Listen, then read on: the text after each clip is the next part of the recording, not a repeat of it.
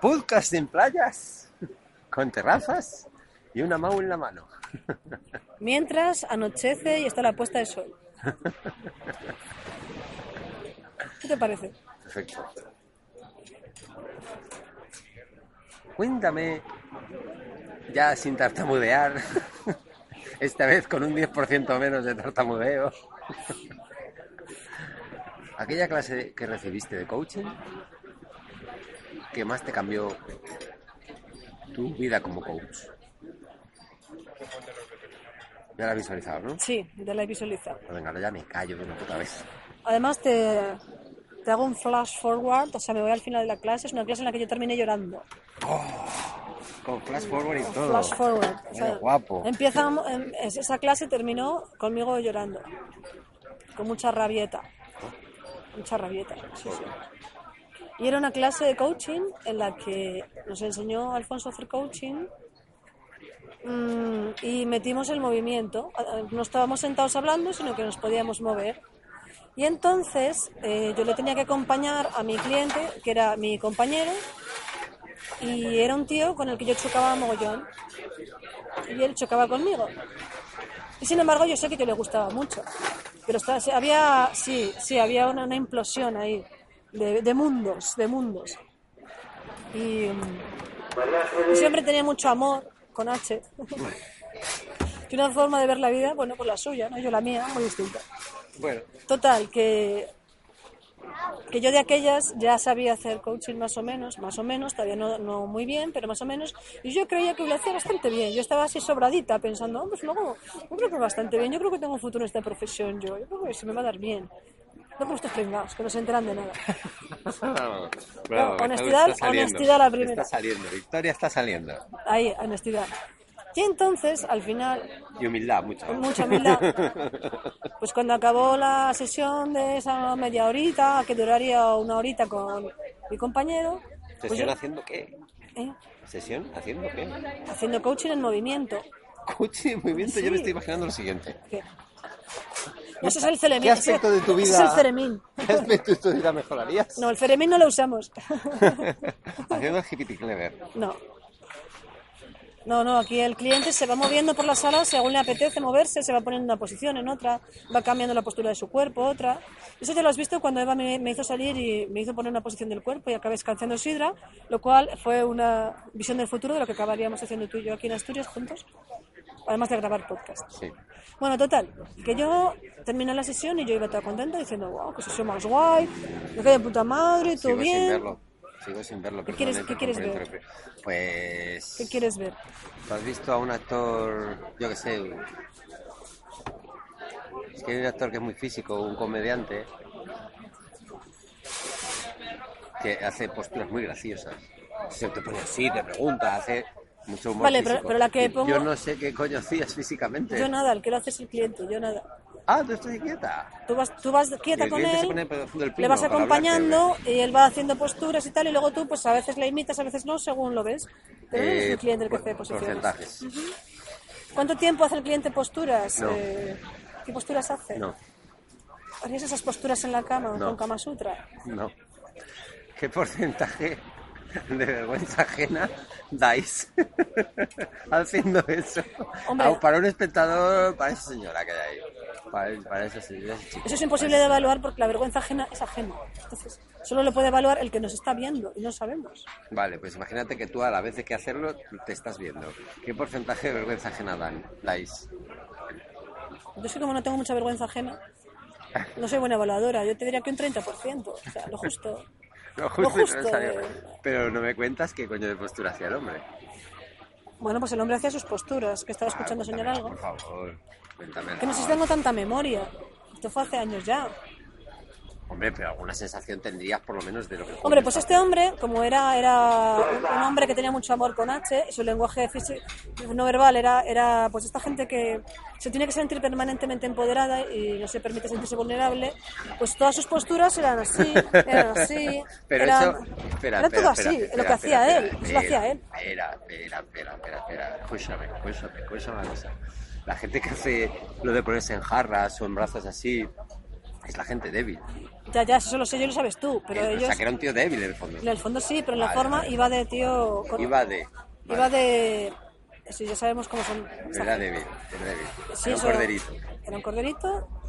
Y bueno, pues eso. Pues hace ese tipo O de no, o no, posiciones. no lo sé, pero es que por lo que me dices, Era ese tipo de o posiciones. sea, que el tío tampoco se estaba entregando mucho porque a la causa, porque estaba haciendo Hombre, su papel él de ser pensaba el tío que guay. sí, él pensaba que sí. Otra cosa es que él tenga la capacidad de entregarse o no. No, Terminamos el curso y no la tuvo apenas. ¿eh? Por eso te digo, joder, vaya, qué tiempo. Seguro que es el que llega a las masas, porque ya sabes Y me que a las acuerdo masas- que en una de estas el profe le dijo, el tío iba, iba como a elegir un tema de, de coaching, y se los inventaba todos. Nunca, nunca escogía nada que fuera verdadero para él. Era, pues me voy a inventar un roleplay. Y en- Y era como, y en una de estas el profe le dijo, bueno, ¿y si nos obsequiaras con algo que fuera de verdad? Hijo, le dio un toque. Si nos El profe obsequiaras le dio un toque. con a una situación en tu vida que fuera, que fuera auténtica, desde tu autenticidad. No estaría preparado, no estaría preparado el muchacho. ¿Cuántos No, años no, tenía? Pues de aquellas, bueno, pues tenía cuatro o cinco más que yo. O sea, 45 40. añitos ya, pero bueno, eso todavía no estaba preparado. En aquellas tendría 43. Vale, vale, bueno. Más o menos. Vale. Bueno, total. Total, que estaba en una posición como de machote, como de... Sí, el- el- sacando el- pecho, todas ¿eh? sus posiciones eran así y bueno, pues yo iba ahí con él. Pero yo todo el tiempo este, iba como, lo que no me di cuenta en ese momento, que me di cuenta después, era que yo iba con- todo el tiempo con mucho disgusto, pero como yo sabía que su situación era un roleplay, un roleplay en que no era verdad, yo no estaba motivada para acompañarle Ah, amigo, bien. claro. Entonces yo, inte- yo no me di cuenta cuando lo hicimos, yo pensaba que lo había todo, hecho todo súper guay y cuando terminamos la sesión y él me dio su feedback y el profe y los compañeros me dieron su feedback fue demoledor. Oh, te dieron un palo. Me dieron un palo, pero Que muchos de los palos, palos me se dieron. aprenden. Entonces, claro, me dijeron que eso, que no le había acompañado nada, que no había estado presente, que no había estado con- nada conectada al cliente, que tal.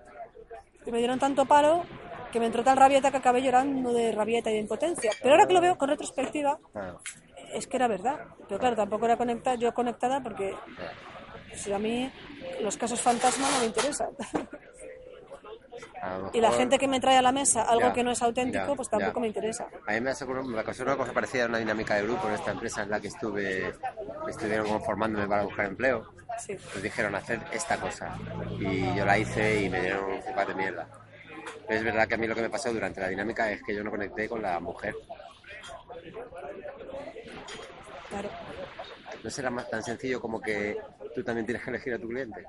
Sí, claro. Yo solo tengo claro ahora después de algunos años de práctica de la profesión. ¿Y qué hubieras hecho si volvieras a esa clase para, mej- para cambiar algo? Retarle, porque este era un tío que respondía mucho al reto. Yo de aquellas no era muy capaz de retar. Ahora soy más. Vale, pero entonces, Retarle y retarle hasta que me ofreciera algo auténtico. Y si no decir que yo no lo hacía. claro, Y plantarme y decir, no, yo no te hago de coach hasta que no me des algo auténtico. me parece cojonudo, tía, es que es eso, es eso. Oye, yo no voy a estar aquí haciendo la pantomima. Eso es. Si No hubiera estoy- tenido no estamos huevos, para perder el tiempo. si hubiera tenido huevos de hacer eso, hubiera Hubieras tenido... quedado como Dios, porque no- además no te voy a criticar a nadie, ¿eh? Él en su momento hubiera podido elegir si traer algo verdadero o no. Quizás lo hubiera traído y si no, pues yo me hubiera planteado y le hubiera dicho, bueno, pues ¿quién quiere hacerle coach a este tío? Eso, Yo no. mal hecho, es lo que me pasó a mí cuando me sacasteis ahí a traición el otro día en Toastmasters. Va. Y la gente me preguntó que. pues, cómo era, estaban interesados en saber cómo sean los esteroides, creo que eran. Y yo les pregunté, ¿pero queréis meter esteroides que eros impotentes? No sé, si algo así. Algo así. Entonces ya no había nadie, no, No, claro. había audiencia. Claro, claro. Lo único que faltó ahí a mí es bajarme del escenario porque yo ya no tenía audiencia. Pues eso. Claro, tú estabas igual forzando un coaching que no podía darse. Que no podía darse. No, por mi parte no y por la de ¿Esa él fue la tampoco. lección que te llevaste o...? Esa, esa la entendí ahora. En aquel momento me llevé la rabieta de pensar que había, lo había hecho muy buena, Hombre, eso una buena sería sesión muy buena, intenso. cuando había hecho seguramente una sesión de mierda. Pero claro, yo todavía no tenía la, la vara de medir que tengo ahora. Ni los cojones de decir, esto no, esto no- cojones, ¿eh? Con esto no es para cojones mí. se arreglan las cosas, colega. Sí, esto no es pa' mí. Yo pienso en Donald Trump cada vez que hablo de- hablamos de cojones, porque ese tío en su vida de negocio era un imbécil, ¿vale? Mm. Pero ese no perdía tiempo en sus negocios ni en su nada. Y si había No, que desde despedir a luego. uno, se despedía. Y si había que, que decirle a alguien, oye, no me vas a perder el tiempo, Tonterías se le las mandaba a tomar justas. por el culo rápido.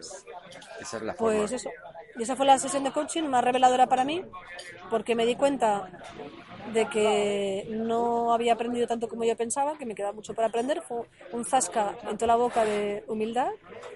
Y me di cuenta de que si no consigues conectar con el cliente, olvídate, no pierdas el tiempo. No pierdas el tiempo. Que se busque otro coach, búscate otro cliente o déjalo para otro día o busca la forma de conectar. Porque si no has conectado, no hay sesión de coaching. Eso es así. Quizás decirle, bueno, vamos a quedar dentro de un mes y a ver qué tal, y otro mes, y así hasta que. O que busque otro. O que buscar otra. Ah, lo que dices tú. O buscar una forma de conectar. Yo en aquel momento, ahora ya igual se me ocurriría cómo conectar con ese tío, pero en aquel momento no se me ocurría. La gracia que Y ahora tiene sí. eso es que te volverás a encontrar con un cliente en el futuro y Claro. ya tendrás esa experiencia para, para así poder conectar con él a lo mejor. Claro. Y con esa gente pues hay que retarlos duro. Además hay que retarlos duro. No sé si es dejarían, tan inseguro. no sé si dejarían retar por una tía, pero No bueno, sé, igual no sí. creo, porque la- el nivel del reto no está al nivel de la inseguridad. Es otro, es otro, es otro mundo. Tú le puedes retar como machito, pero es que no es el machito el que tiene que salir, tiene que salir el- la persona humana, de verdad, la insegura, que, lo- que es él, ¿no? Para eso nuestro profe lo hacía muy bien, él sabía cómo retar. Y como decía, Pues invitarle a, a ser auténtico. eso es, hay que hacerlo, ¿no? Eso hay que hacerlo. Y- Él sabía entrarle, además, ¿y claro, ¿Por qué has elegido esta clase? ¿por qué le hice esta clase? Para Bueno, explicármela. pues porque fue la que me dio el mayor zasca en toda la cara. Joder. Lo pasé mal y acabé llorando y acabé con mucha rabia y acabé frustrada conmigo misma, frustrada con el otro y pensando, bueno, yo esto para esto no sirvo, lo voy a dejar, lo voy a dejar, Una esto- crisis ahí. no valgo para esto, esto no es para mí, me he equivocado, no sé qué, sí, la puta crisis y ahí es cuando ya de repente luego empecé a mejorar muchísimo más. Eh, Por eso te es la costó clase- asimilarlo, ¿no? Sí, sí, me costó asimilarlo. Sí, la verdad es que las cosas que te duelen así son las que luego más te ayudan a Claro. mejorar. Está claro. Además, como yo estoy acostumbrada a hacer las cosas muy bien, pues cuando hago, hago las cosas muy mal, pues no me gusta, claro. No te gusta esto, oírlo. esto es así, Ah. no me gusta, no me gusta darme Curiosa. cuenta, darme cuenta. Como yo grabando mis podcasts, no lo he conseguido. Uf, vale, venga.